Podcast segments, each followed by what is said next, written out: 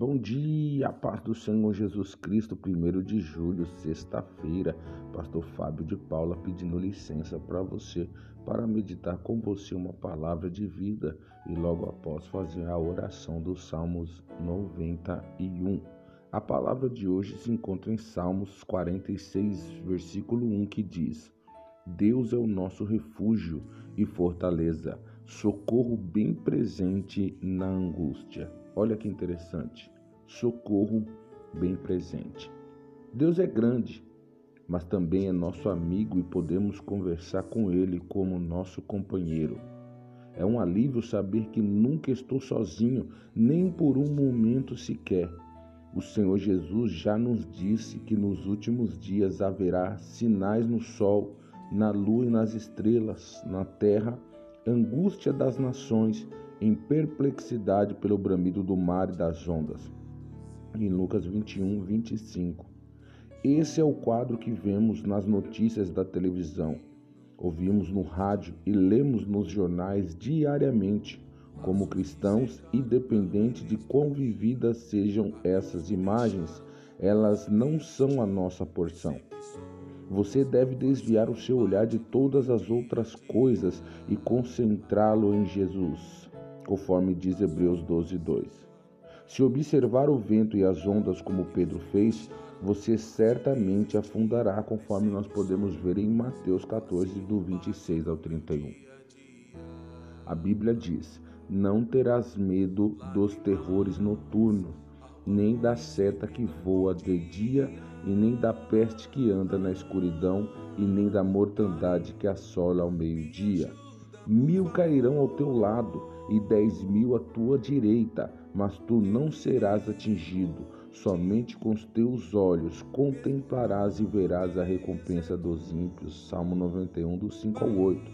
Isso quer dizer que essas reportagens negativas que você vê, ouve e lê não vão chegar perto da sua casa, família ou negócios enquanto estiver firme na palavra de Deus.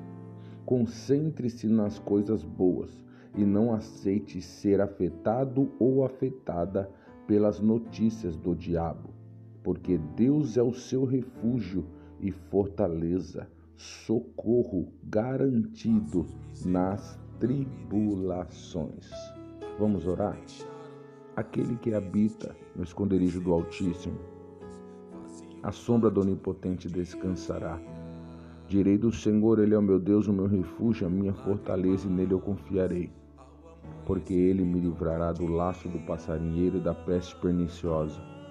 Ele me cobrirá com as suas penas e debaixo das tuas asas estaremos seguros. A sua verdade é escudo e broquel.